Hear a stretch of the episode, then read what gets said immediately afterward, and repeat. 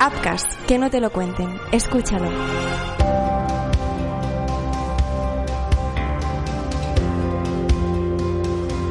Hola, ¿qué tal? ¿Cómo estáis? Bienvenidos al nuevo capítulo de Artrosport Podcast. En el episodio de hoy saludamos a un nuevo integrante en lo que se refiere a este podcast. Es el doctor Fernando Torres, médico especialista en rehabilitación y medicina física. Y precisamente de esta última especialidad vamos a hablar en el episodio de hoy. ¿Qué tal, doctor? Muy buenas. Primero de todo, ¿qué abarca su campo concretamente? La rehabilitación hoy en día abarca muchos campos en la medicina actualmente es una especialidad complementaria ¿vale? en los tratamientos en diferentes especialidades y es prescrita como tal, como tratamiento, muchas veces la primera opción de tratamiento. ¿vale? Fundamentalmente la rehabilitación es conocida por ser tratamiento de muchas patologías osteomusculares y neurológicas. Pero además de eso, también existen diversos tratamientos específicos en el cual actúa la rehabilitación. Como por ejemplo te puedo mencionar la incontinencia urinaria, bien en mujeres, bien en hombres, eh, fundamental en los pacientes amputados, se usa también en las alteraciones de equilibrio, pacientes con patología de oído que puedan dar alteraciones de equilibrio, en el linfedema, en el manejo de dolor crónico también es fundamental la rehabilitación y actuamos tanto a nivel de técnicas de rehabilitación como a través de la prescripción de medicamentos y de eh, técnicas intervencionistas. La rehabilitación cardíaca también hoy en día es mm, fundamental para los pacientes que puedan tener enfermedades cardíacas crónicas, pacientes con factores de riesgo cardiovascular importantes o incluso pacientes que después de sufrir un infarto puedan requerir de alguna intervención a nivel de rehabilitación que pueda mejorar su condición física y evitar el empeoramiento o incluso repetir en ocasiones cualquier evento de este tipo.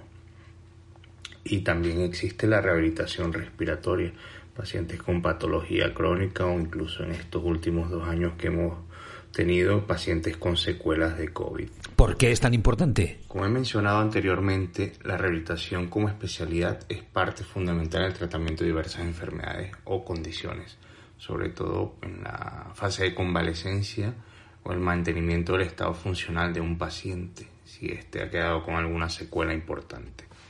Dicho esto, hay que tener en cuenta que el concepto de rehabilitación se basa en la recuperación de una persona enferma. Tomamos un ejemplo sencillo para entenderlo. Un paciente que sufre una fractura se moviliza la extremidad durante un determinado tiempo y esa extremidad va a perder musculatura y por tanto pues va a perder funcionalidad. Aparte del tratamiento analgésico que se pueda prescribir, el yeso o inmovilización que son parte del tratamiento, una vez recuperada esta, fractura, el paciente aún no está sano del todo pues porque ha perdido cierta funcionalidad. Y luego está el tratamiento rehabilitador, pues que se encargará de recuperar la movilidad y la fuerza de esa extremidad. Otro claro ejemplo y bastante conocido pues son las personas que pueden sufrir un ictus. Según el grado de afectación, una persona con ictus abandonará el hospital y aún no está curada del todo. Pues muchas veces pueden quedar secuelas, puede quedar ciertas limitaciones. O como lo puede ser pues la pérdida de fuerza en una extremidad, bien sea un brazo o una pierna. La rehabilitación es parte de ese tratamiento que se va a encargar de procurar la recuperación de la funcionalidad, el aspecto que esté padeciendo el paciente en ese momento, o bien si no de la adaptación de la persona en sus actividades diarias con las secuelas que pueda haber tenido. Y así pues existen muchos ejemplos de ello. Doctor, ¿qué técnicas utiliza? En cuanto a las técnicas que utiliza la rehabilitación, fíjate una cosa, lo más conocido y con que los pacientes o el público está más familiarizado es la electroterapia, que hay muchas cosas que hay en la electroterapia, podemos decir el ultrasonido, las corrientes, la magnetoterapia, otra cosa que existe es la termoterapia, la crioterapia, la masoterapia, que es el tema de los masajes, la prescripción como tal de ejercicios, las movilizaciones o incluso la terapia acuática. Pero aparte de esto, pues existen muchas más técnicas de las que dispone un médico rehabilitador. Por ejemplo, el uso de sistema de ortesis o inmovilizaciones, el uso de ayudas técnicas en la corrección de la marcha o en la recuperación de la marcha, el uso de plantillas, en el caso de pacientes amputados, la prescripción de prótesis y ayudas técnicas que puedan ayudar a recuperar la funcionalidad de este paciente, ¿vale? Y aparte de eso, pues técnicas invasivas como lo pueden ser las infiltraciones, el manejo de dolor, o el uso de medicación específica en los casos que así lo requieran. Doctor Torres, háblenos de la termoterapia y de la electroterapia. ¿Qué son y qué las diferencia? Dentro del campo de la rehabilitación, la fisioterapia, existen diversas técnicas, como lo he mencionado anteriormente, ¿no? Mm, unas de ellas, las más conocidas, electroterapia, termoterapia, forman parte de los agentes físicos que se incluyen dentro de muchos tratamientos en la rehabilitación. ¿Cuáles son las diferencias? Pues tener en cuenta electroterapia, como la palabra lo dice, involucra cualquier técnica que incluya como fuente eléctrica la parte principal que ejerce su efecto. Eh, las corrientes, por ejemplo, eh, la magnetoterapia, el ultrasonido, involucran la electricidad como parte principal de su efecto. Eh, la, electroterapia ¿Qué sucede? Tiene múltiples aplicaciones y maneras en las que aplicarse. ¿no? Funciona bien como agente analgésico, como estimulación neurológica a nivel de corrientes que puedan estimular el crecimiento, la recuperación de ciertas actividades neurológicas o incluso en la recuperación muscular. Y específicamente la magnetoterapia también puede ayudar en la aceleración de los procesos de consolidación de fracturas o en la mm, terapia antiinflamatoria. Y la termoterapia, como les he mencionado, pues usa el calor como un medio físico, ¿vale? Y tiene un campo de acción más reducido.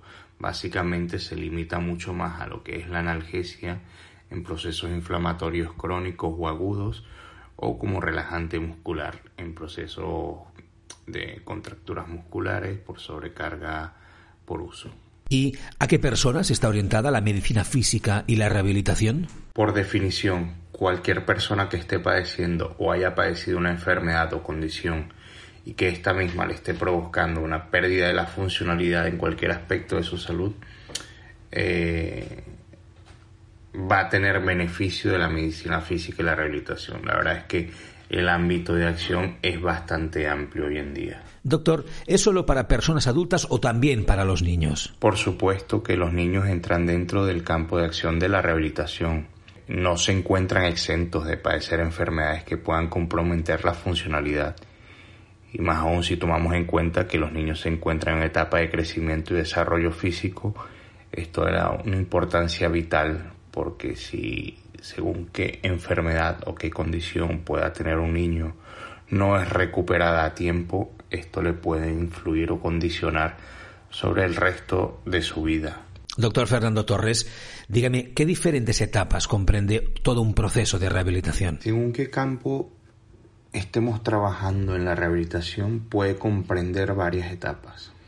Siempre va a ir de menos a más, está claro, pero va a depender mucho de la patología o de la secuela que estemos tratando. Para resumir o para dar un ejemplo bastante sencillo y bastante común, tomaremos de ejemplo la influencia que pueda tener la rehabilitación en algo como una fractura, el campo de la traumatología, que es algo que se trabaja mucho en la rehabilitación. Lo prioritario en este caso sería tratar el dolor y muchísimas patologías del aparato osteomuscular, que el dolor puede ser bien una secuela o parte del mismo proceso. En caso de una fractura puede ser parte del proceso también, una vez retirada la inmovilización. Y hay que tener sobre todo en cuenta la limitación que pueda tener el dolor y lo que puede suponer en cualquier aspecto del proceso, pues porque una persona con dolor no va a ir más allá, es difícil tratar con el dolor. Por tanto, lo primordial sería tratar con el dolor. Luego de eso, en segundo lugar, tendríamos que, si una persona ha una fractura, ha tenido una inmovilización durante un tiempo prolongado, muchas veces quedan con cierta limitación al mover una articulación, dígase el codo, una rodilla, una muñeca, algún dedo, y eso sería el segundo aspecto a recuperar o el segundo paso, segunda etapa en un proceso rehabilitador de una fractura, ¿no? Recuperar el arco de movilidad de una articulación. Lo siguiente sería pues recuperar la fuerza. Una vez tenemos controlado el dolor y la movilidad de una articulación, sería ya la recuperación de la fuerza. Y por último, sería ya el recuperar actividades de vida diaria que pueda quedar porque una articulación que queda inmóvil durante mucho tiempo pues puede perder cierta funcionalidad aunque tenga fuerza. Por lo tanto, sería la reeducación de esas actividades de la vida diaria o bien en los deportistas, pues el reinicio de actividad deportiva específica que pueda mm, necesitar ese paciente específico.